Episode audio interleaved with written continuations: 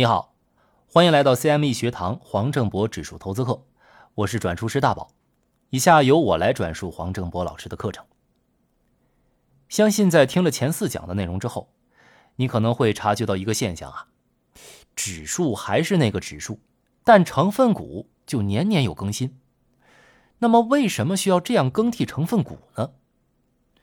其实啊，这是因为一个国家的经济发展有不同的阶段。而每一个阶段都有那个阶段的领跑者。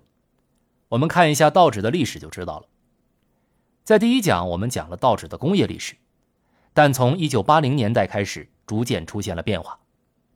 一九八零到九零年初，道指加入了美国运通、摩根大亨、麦当劳、可口可乐、迪士尼等金融和消费企业，并剔除了一些轻工业制造、矿业和钢铁公司。当时，消费和金融行业渐渐成为了美国经济发展的领头羊。九零年中后期，道指加入了惠普、英特尔、微软、强生、辉瑞等公司，前三家公司是两千年代风靡一时的科技公司，而后两家公司的医药业务也是世界闻名。这个时候，标志着互联网科技、生物科技开始接棒了。从两千年代末期到二零二零年。道指加入了高盛、耐克、苹果公司和赛富时等，前三家你可能都听过。而赛富时呢，是一家 SaaS 公司，其中最有名的产品是客户关系管理软件。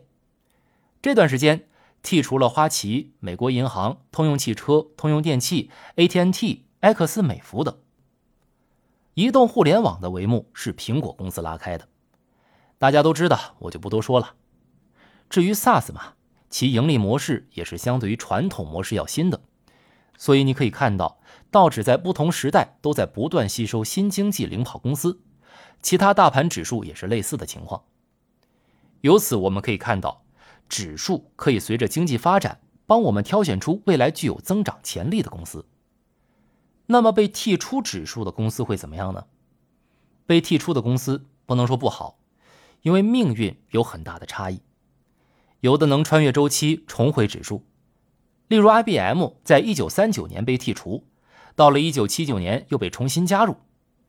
一九八一年，IBM 推出个人电脑，也曾经有一波辉煌，可是，在最近十年的移动互联网的发展中，并没有很大成就。有些公司经过多次买卖、合并、重组，最终成为了现代大公司的子公司，例如道指成立之初的美国棉花籽油公司。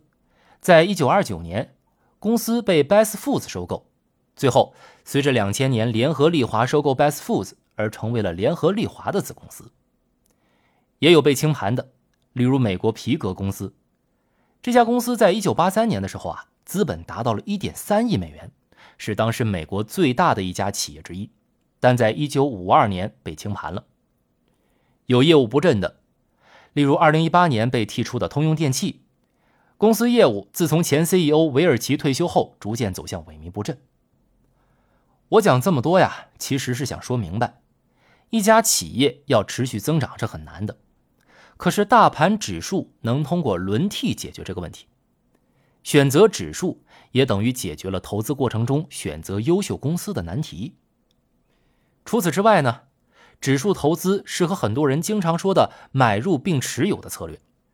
不过，我们要把指数和个股的买入并持有策略分开对待，因为买入并持有的策略比较适用于指数，但不适合大部分个股。举一个道指的例子，就算是在两千年的最高点买入啊，也就是一月十日的收盘价一万一千七百二十三点买入，到了二零二二年的三月三十一日，收盘价是三万四千七百四十点，二二年有将近三倍的回报啊！可是同期的通用电气股价。回报率却是负百分之八十，那么就更加不用说其他被合并和清盘的企业了。其实相关道理不单单是可以应用在美国的指数，也适用于世界任何其他地方。根据《财富》杂志报道，世界五百强企业的寿命只有四十年左右，而一千强企业的平均寿命仅为三十年，只有百分之二不到的企业能活超过五十年。四十年是什么概念呢？也就是啊，假设大家到六十五岁退休，二十二岁大学毕业，这中间一共是四十三年的时间，已经足够见证一大批财富一千强的企业从诞生和毁灭的过程。这里顺带插一句，现在内地网上流行一句话：“到了三十五岁失业，是低估了个体的抗风险能力的。”其实，在对抗产业周期和经济周期的风险，企业比个人更加脆弱。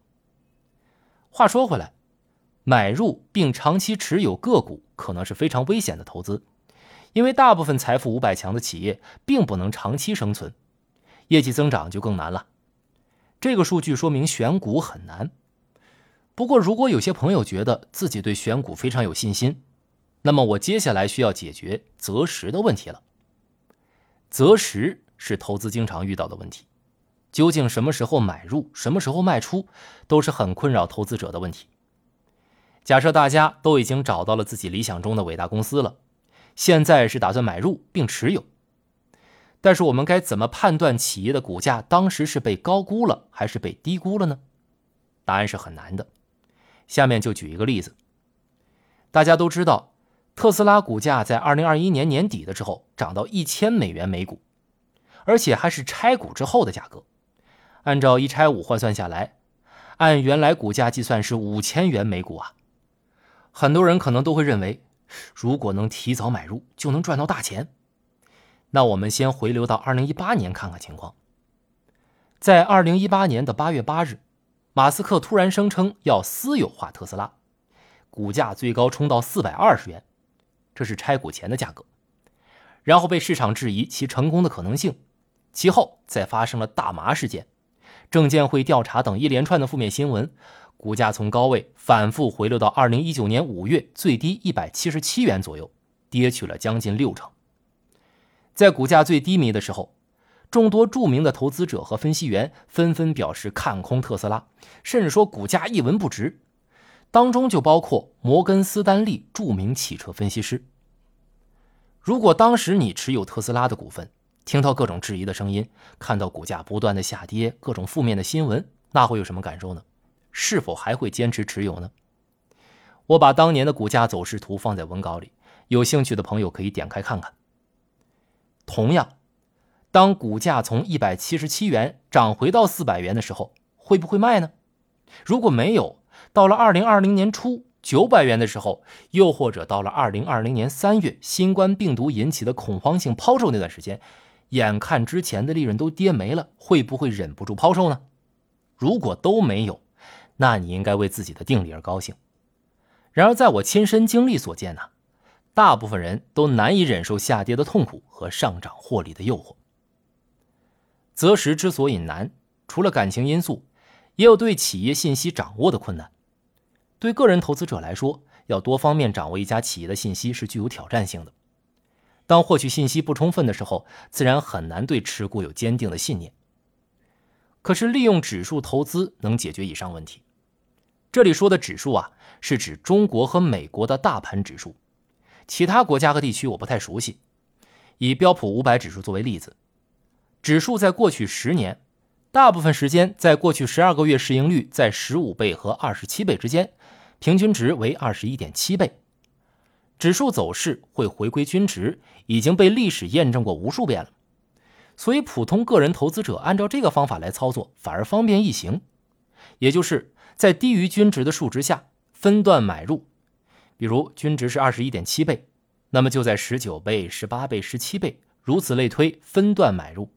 然后在高于均值下分段卖出，例如二十三倍、二十四倍、二十五倍。当然，虽然说指数会回归均值。但是回归的时间可能比我们想象中的要长，同时呢，指数的走势也可以走向两个极端。虽然均值是二十一点七，但是极端高的情况可以达到四十倍以上。同理呢，极端低的情况也可以发生。在过去十年没发生，不代表一定不会啊。所以我们做投资的时候需要留有余地。如果投资的钱不是闲余资金，那还是不太建议进行股票投资的。在投资的过程中，除了选股、择时两大难题，我们还需要面对组合比例和再平衡等问题。组合比例和再平衡在这里就不展开了，在日后有机会我会详细的讲解。总之呢，建立投资组合也需要花费精力和时间成本，所以我还是建议大部分个人投资者啊，在长期投资的过程考虑投资大盘指数，因为这是平衡了风险、回报、时间、可操作性等各方面最适合的选择。我在文末也放了美国三大指数 ETF 供大家参考。总结一下今日收获：一、指数内的成分股会随着时间迭代，把一些不符合要求的公司剔除，换入一些更加优质的企业。二、正是因为大盘指数具备换血功能，选好了可投资企业，从而帮助个人投资者解决选股的难题。三。投资指数也可以解决投资的第二大难题——择时问题。根据回归均值的经验，以平均市盈率作为参考点，可以为买入指数和卖出指数做提高参照点。最后留一道思考题：你有买卖指数的产品吗？如果有，复盘一下你的经验。下一讲呢，我们从三大指数在过去三十二年的起落，讲三个操盘遇到的难题。另外。如果你对课程有什么提问和反馈，可以电邮给我们。之后精选留言和问题会放在加餐内容内，我们会一一解答。电邮是 editor at directaccess dot com dot hong kong，或者麻烦你点开文稿查看，谢谢。